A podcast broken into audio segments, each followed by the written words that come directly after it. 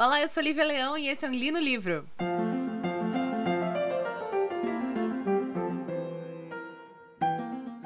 Então, o programa de hoje vai ser um programa extenso, mas vai ser um programa em que a gente vai conversar sobre parte de um dos meus de um dos meus mundos fantásticos favoritos, que é o mundo das Crônicas de Gelo e Fogo, escrito pelo maravilhoso, incrível, mágico George R. R. Martin, que ele é mágico, só que ele precisa parar de fazer magia e sentar para escrever um pouquinho, né? Porque tá, tá demorando aí o, o próximo livro de Game of Thrones. Mas eu queria avisar para vocês que como vai ser um programa longo, que a gente vai abordar algumas coisas, inclusive o que esperar da nova série da HBO, A Casa do Dragão, The House of Dragon, eu vou dividir esse programa em algumas partes. A primeira vai ser quem é o George R. R. Martin, né, pra gente conhecer um pouco do autor.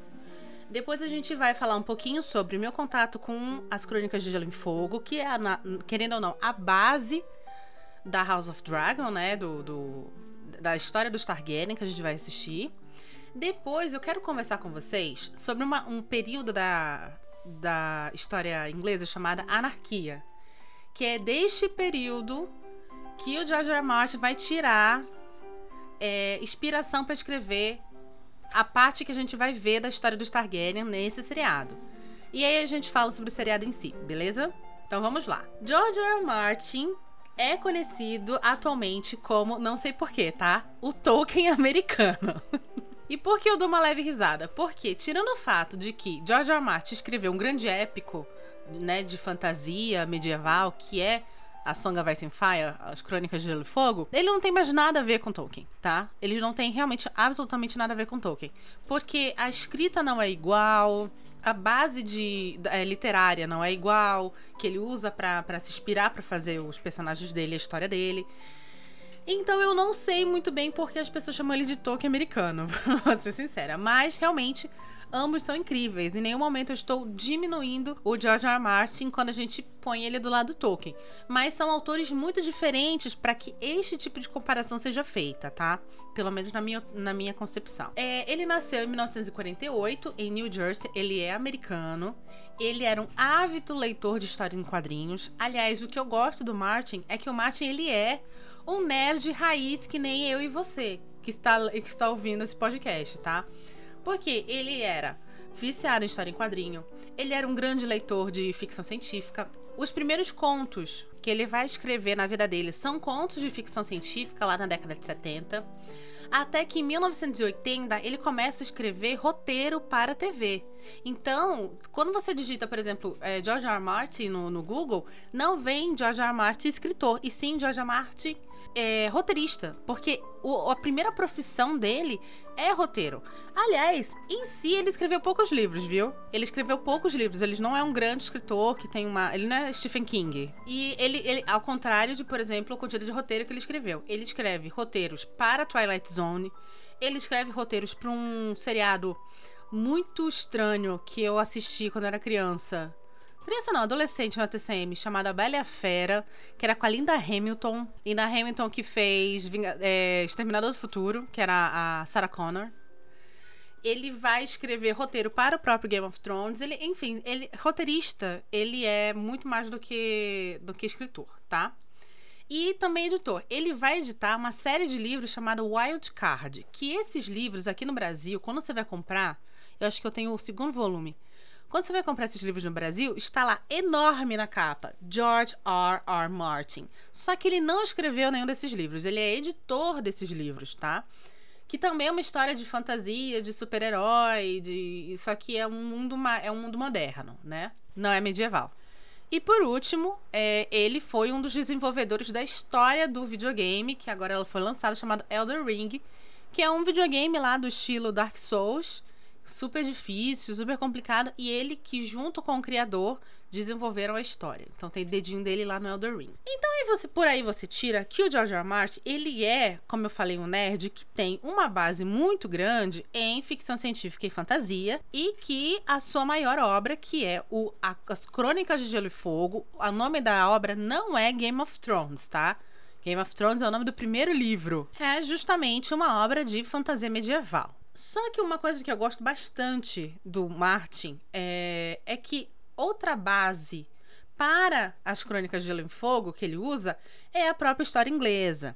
Então você vai ver, se você pegar o mapa de Westeros, que é o mundo onde se passa as Crônicas de Gelo e Fogo, você pegar o mapa de Westeros e você inverter, você colocar de cabeça, de cabeça para baixo, você terá o mapa da Inglaterra, né? Game of Thrones, né? Game of Thrones, as Crônicas de Gelo e Fogo, é, ele é livremente baseado na Guerra das Rosas, que é um período que a gente já conversou aqui quando a gente conversa sobre a Rainha Vermelha. E é um período que também vai ajudar ele a escrever um livro que se passa ali naquele mundo chamado Fogo e Sangue, que a gente vai conversar um pouquinho mais daqui a pouco, que é quando a gente vai falar sobre realmente o mundo do. a parte da história Targaryen que vai ser descrita lá no seriado da HBO. Game of Thrones, o primeiro livro, o Guerra dos Tronos, ele é lançado em 96, ele chega no Brasil em 2010. Eu compro esse livro em 2011, porque eu lembro que eu devorei esse livro. E no mesmo ano eu comprei o primeiro, o segundo e o terceiro. E o primeiro e o, e o segundo e o terceiro, eles foram lançados em 2011. Então eu comprei neste ano os três, eu li, devorei os três, em uma porrada só. É, gente, há 10 anos atrás. 10, 11 anos atrás. Olha que louco. 11 anos atrás. E é, foi quando foi lançado, logo em seguida, quando eu tava lendo o terceiro, foi lançado o seriado da HBO. E aí teve o boom que teve, enfim. Se vocês estiverem ouvindo barulho, é que meu marido tá aqui do meu lado tentando fazer uma caneta funcionar e o meu cachorro está brincando de morder, então ignorem, tá? Enfim, quando a gente tem um autor bebendo tanto numa história real, numa história, num, num período histórico como a Guerra das Rosas, tenha certeza que esse autor vai beber também novamente em outros períodos da história inglesa para fazer outras, outras histórias que estão lá dentro daquele universo, que é o que acontece com Fogo e Sangue. Fogo e Sangue é um, é um livro é, lançado, ai, acho que em 2018 ou 2017. Eu tenho esse livro em casa. Ele é dito como o primeiro volume da história dos Targaryen. Para quem não sabe, os Targaryen, eles são uma, uma casa de uma outra outra terra chamada Valíria que vem para o Westeros e eles têm dragões e eles têm é, a pele muito branca, os olhos violeta e eles começam então por ter dragões, por ter um poder bélico muito forte, a é unir os sete reinos de Westeros e colocar todos sob sua sob seu domínio ali. É, o Fogo e Sangue ele vai contar dos 300 anos que os Targaryen vão ficar no trono, porque vamos lembrar que as crônicas de Gelo e Fogo, os Targaryen não estão mais no trono, tá? Quem estão são os Baratheon. Ele vai contar os 150 primeiros anos, que vão culminar, desses 150 primeiros anos, o final vai culminar numa guerra civil chamada Dança dos Dragões, tá bom?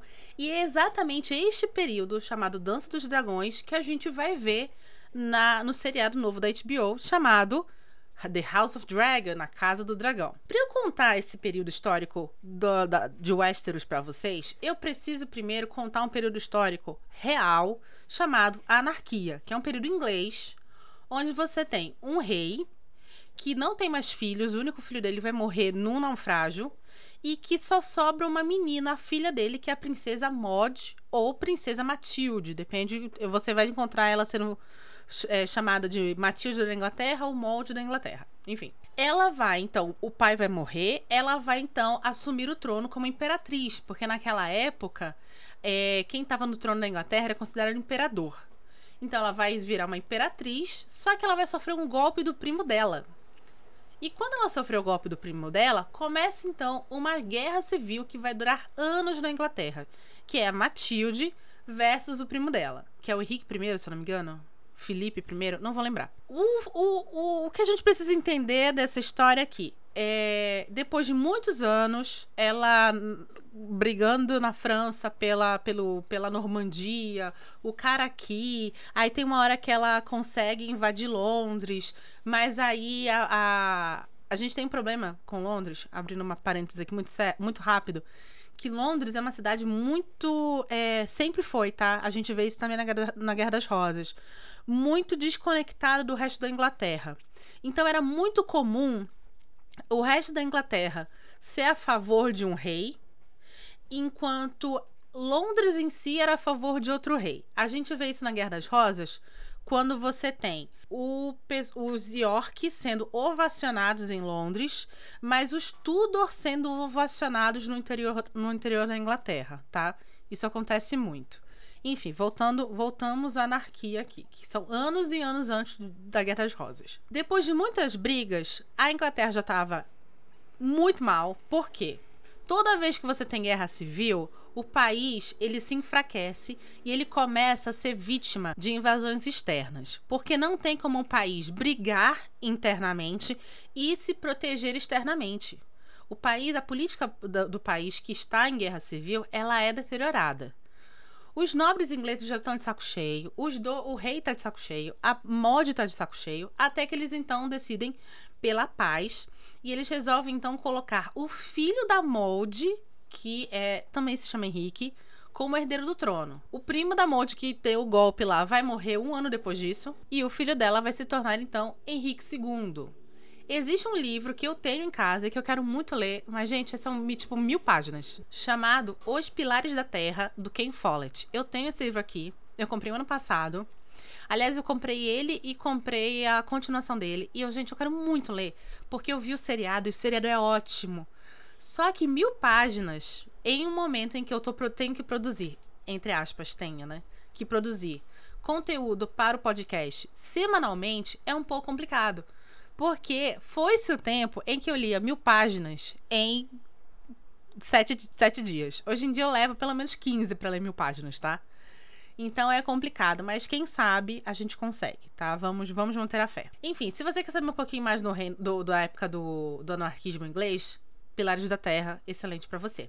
Se não, você também pode pegar o Fogo e Sangue, porque exatamente este período inglês, chamado anarquia, vai servir como base para a Dança dos Dragões, que é uma das coisas que a gente vai ler em Fogo e Sangue. Fogo e Sangue ele vai pegar desde o Conquistador, que é o primeiro Targaryen, a unir, unificar, né, é, Westeros, até o final da Dança dos, dos Dragões. E é este período que a gente vai ver lá na HBO no House of the Dragon. O que que nós temos neste período? Como é que acontece a dança dos dragões? Existe um rei chamado Viserys I. Este rei tinha três filhos, dois meninos e uma menina. Os dois meninos vão morrer e quem vai sobrar? Rhaenyra, que é a filha mais nova. Mesma coisa que a Matilde, gente, mesma história. E ele solicita então que todo mundo se curve a ela como herdeira do trono. Beleza, todo mundo vai fazer isso. Essa cena aparece no trailer, tá? O último trailer lançado, esta cena aparece lá. Este, este rei vai se casar depois com uma rainha, uma menina chamada é, Alicent Hightower, que é a filha da mão dele, por sinal. E com esta menina, que é muito mais nova que ele, ele vai ter quatro filhos. Sendo que desses quatro, três são, são meninos. Quando ele morre, então cria-se um grande conflito, que é: vamos obedecer à promessa que a gente fez ao rei de colocar a Rainira no trono ou que é uma promessa que foi feita antes dos outros meninos terem nascido, ou a gente vai pegar e falar assim: não, tem agora três meninos aí, vamos colocar um deles. E aí então inicia-se uma, uma, uma grande briga. O que, que vai acontecer? É que a Alicente, junto com o pai, que é a mão do rei, que era a mão do rei, no caso, né? Vão dar um golpe e vão colocar o, o filho dela, da, da Alicente mais velho, no trono, chamado Rei Aegon II, tá? A Rhaenyra, que já tá grande e tá morando lá em Pedra do Dragão, vai ficar puta da vida. Vai falar: o teu cu, Alicente, eu sou a rainha dessa porra aqui e vai se declarar como a rainha de Pedra do Dragão, tá? Então, vamos, vamos lembrar, todo mundo aqui tem direito ao trono, tá? Pelas regras básicas que a gente conhece sobre monarquia. Aí, a Rhaenyra, que já tem filho grande, vai mandar o filho dela para falar com o Lord Baratheon, que é um dos lords que se, se ajoelhou lá e falou assim: não, beleza, rei, quando você morrer, quem vai virar rainha é a tua filha. Quando ele chega lá, ele descobre que caiu numa armadilha e ele vai ser. Essa criança vai ser assassinada. Criança que eu digo seus 16, 17 anos, tá? Este menino vai ser assassinado. A Raenira, nesta altura da vida, ela já está casada com o seu tio, que é, que é, é irmão do rei morto, né? Do, do, do Viserys, irmão do seu pai, com o seu tio chamado Príncipe Dam Damion.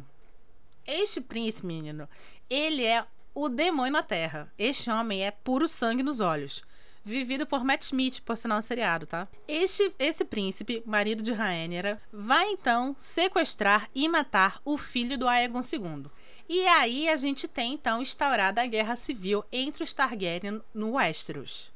Verdes versus preto. Vamos lembrar que na Guerra das Rosas a gente tem os vermelhos versus os brancos. Então, o George R. Martin continua usando Guerra das Rosas, só que dessa vez também junto com a anarquia inglesa.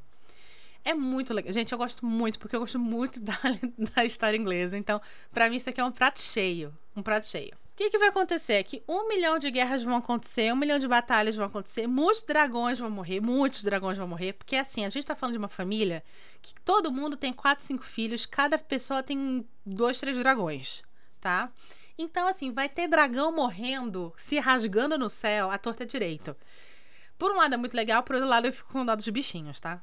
Mesmo eles nunca tendo existido. Enfim, passa-se o tempo, muitas brigas, acho que são cinco anos ao todo, ou três, três ou cinco anos de, de guerra, quando a Rainha é, toma Porto Real, mas é aquilo que eu, que eu falei para vocês.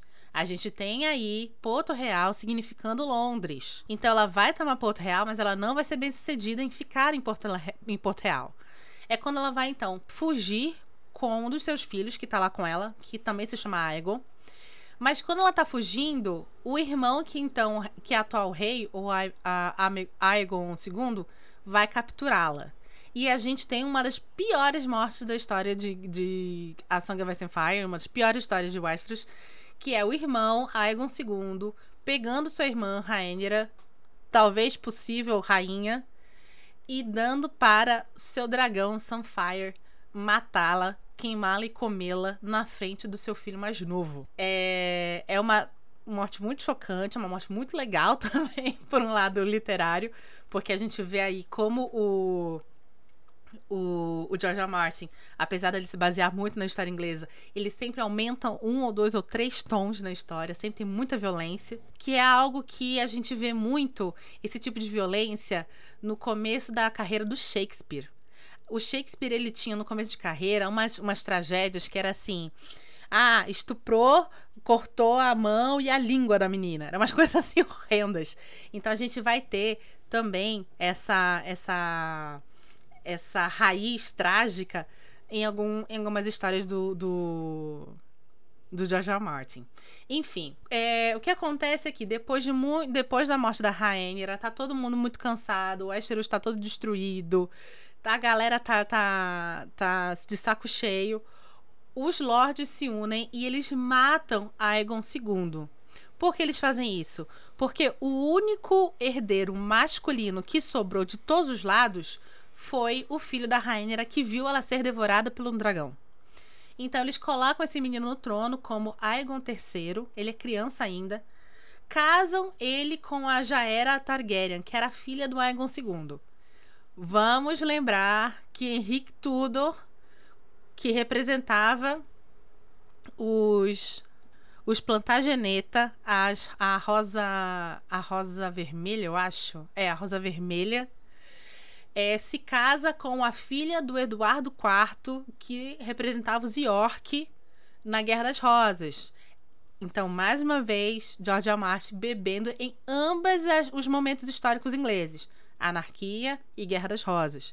E aí nós temos finalmente o final da Dança dos Dragões. O Aegon III, ele é o último rei que a gente ouve falar no é, Fogo e Sangue, parte 1. Lembrando que não foi lançado ainda parte 2 ele termina sendo chamado então Aegon III, a desgraça dos dragões. Porque é dito que devido ao fato que ele viu a mãe ser assassinada por um dragão, ele é um cara que não gosta de dragões. Ele não vai fazer muito pelos dragões que sobraram, que são dragões doentes, são dragões muito muito velhos é, ele não vai reproduzir bons dragões e, ele, e o último dragão da casa Targaryen vai morrer durante o reinado desse cara. Na segunda parte, que são mais 150 anos das histórias dos Targaryen, que ainda não foi lançado, mas você consegue encontrar na, na internet, você vai ter uma coisa chamada Rebelião Blackfire. Que muito provavelmente, eu não sei com, é, com, é, qual é o período histórico que a HBO quer contar ao todo.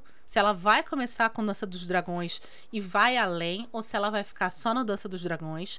Eu acho que eles vão esperar ver qual é a, a, a o impacto desse seriado na fanbase para ir decidir até onde vai. Mas se isso fizer sucesso, muito provavelmente eles vão contar também um período histórico dos Targaryen chamada, chamado Revolução Blackfire. Quem são os Blackfires? São os bastardos Targaryen. Lembra que a gente tem os bastardos Stark sendo chamados de Snow, os bastardos de lá da, é, dos Aren sendo chamados de rocha, pedra, uma coisa assim. E você tem os bastardos, os bastardos lá do pessoal de Dorne sendo chamado de Sandes. E o pessoal que é bastardo Targaryen são chamados de Blackfire. E nós vamos ter uma revolução, uma não, várias revoluções Blackfire, porque esses bastardos são criados ali na corte junto com os Targaryen e em vários momentos eles vão querer tomar o trono para eles. Então, assim, existe muita história para você contar em House of the Dragon, mesmo que você corte todo o começo da história, que é o período do conquistador, que é um período muito legal também, acho muito bacana. Mas é bacana, eu acho, eu, eu aprovei super eles começarem a contar diretamente a história do da Dança dos Dragões ou a Guerra Civil dos Targaryen, porque é um período muito rico, é um período muito bem embasado, historicamente falando, e se eles quiserem continuar, eles têm também muito material, porque a gente está bem no meio dos 300 anos de, dinastia, de dinastia Targaryen. O que, que eu espero realmente deste seriado? Eu espero que esse tipo de coisa, é, essa história que eu contei para vocês, seja contada com fidelidade. Lembrando que, lembrando não, porque ainda não contei para vocês, vão contar agora. Quando você pega o Fogo e Sangue, o livro que conta a história dos Targaryen só, ele não é um livro que tem uma linguagem narrativa literária. Você não vai ter aquilo que você tem em Game of Thrones. Você vai ter nesse livro algo parecido com um gigantesco artigo da Wikipedia, tá? Então você tem todos os, os dados ocorrendo lá, todas as situações ocorrendo, ele te contando de um jeito muito rápido, sem um absurdo de detalhes, mas de um jeito que você consegue entender, como se fosse um livro de história da, da escola que você tá, você tá lendo, sabe? Então, existe ali. É, não existe uma necessidade de você ser, da, da, do seriado ser fiel ao livro, mas ele precisa ser fiel aos acontecimentos que ocorrem ali. Porque são acontecimentos muito, muito bacanas. para você entender o motivo dos Targaryen ter sido o que eles foram durante tanto 300 anos em, em Westeros. Sem invencionices, né? tipo, pelo amor de Deus. Quando a HBO decidiu fazer invencionice, a gente teve as piores temporadas de Game of Thrones. Sou, não sou eu que falo, é o povo. É a voz de Deus. Então não existe necessidade de criar algo além. E eles ainda têm, mesmo assim, muita história caso esse negócio faça sucesso. Então, então tá tudo ali para dar certo, tá? É, eu gostei do, do trailer que eu vi. Eu achei o trailer muito legal. Eu achei uma excelente produção. Eu não gosto do Matt Smith como um, um personagem. O Daemon Targaryen, ele. Ele é um personagem que eu esperava ser vivido por um homem muito mais parrudo do que o, do que o Matt Smith. Mas se ele, ele é um bom ator. E se ele conseguir passar toda a vilania que esse personagem tem, vai ser maravilhoso, tá bom? Eu vou assistir. Eu acho que eu tenho a predisposição de gostar muito mais deste seriado do que do Senhor dos Anéis da Amazon, exatamente porque eu tenho um material muito legal, mas que não é um material que tem um desenvolvimento narrativo literário muito grande, então dá é, uma certa liberdade para o showrunner da série. Diferente de Tolkien, que eu sou muito mais apegada, você tem uma linguagem mais característica e para errar é muito mais fácil. Então, como fã, eu acho que eu posso gostar infinitamente mais do House of the Dragon. Mesmo que o final de Game of Thrones seja ainda amargo em minha boca, porque, gente, aquele final foi um horror. Mas vamos lembrar que o George R. Martin ainda tem que lançar mais dois livros e ele entendeu que não é o final que a gente quer e muito provavelmente ele vai mudar esse final. Eu acho, na verdade, isso aí é só eu, tá? Sou eu tirando fonte Arial 12 da minha cabeça. Eu acho que a grande a grande demora do lançamento de Winds of the Winter, Os Ventos do Inverno, que seria o livro 6, está se dando pelo fato que ele está mudando coisas, tá? Ele viu que não é o que a galera quer. Durante muito tempo, a grande teoria, já que ele bebe muito em Guerra das Rosas, é que a Daniela seria a grande vencedora da Guerra dos Tronos e seria ela a vencer, né, no final e se tornar o que se tornou. Por quê? Se você for comparar a história de Game of Thrones, Game of Thrones não, desculpa, The, uh, The Song of Ice and Fire, as Crônicas de Fogo, com a Guerra das Rosas, a Daenerys, ela é Henrique Tudor. Ela é este príncipe criado numa terra estrangeira que vem para a Inglaterra com um exército de mercenários e ele dá cabo de duas famílias que estavam há muito tempo é, lutando, que seriam os, Targaryen, seriam os Stark e os Lannister. Então, tudo levava a crer que a Daenerys iria ganhar. Quando no final do seriado eles colocam um romance que não é. Meu Deus do céu, não faz sentido nenhum que entre o Jon Snow e a Targaryen e, e, a, e a Daenerys. E quem, vi, e quem e a Daenerys morrem pelas mãos do Jon Snow é uma coisa sem muito sentido, sem muito embasamento do que a gente estava vendo durante cinco livros e durante cinco temporadas. Então, por mais que eu tenha um pouco de, de trauma do final de Game of Thrones, não, eu não vejo como eles possam errar com House of the Dragon se eles mantiverem fiéis à história, à história que nós temos ali no Fogo e Sangue. Uh, é isso, foi um, um episódio longo, mas essas são as minhas impressões do que tá vindo por aí. E eu espero muito que ele lance o Fogo e Sangue Volume 2, porque nós, eu quero muito ler sobre a ótica do próprio autor, todos os detalhes dos Blackfires, das revoluções Blackfires que vão, vão vir ali. Já que os, o primeiro volume você tem muitos dragões, o segundo volume, já que você não vai ter dragões, você vai ter muitas reviravoltas políticas e traições e coisas bacanas assim. É isso. Lembrando que hoje não teve, hoje não teve patrocinadores, mas aqui no, no card de descrição você vai encontrar link para todos os livros que eu citei aqui para você comprar lá na Amazon e ajudar o nosso podcast, tá bom? Meu nome é Lívia Leão e esse foi o Lino Livro.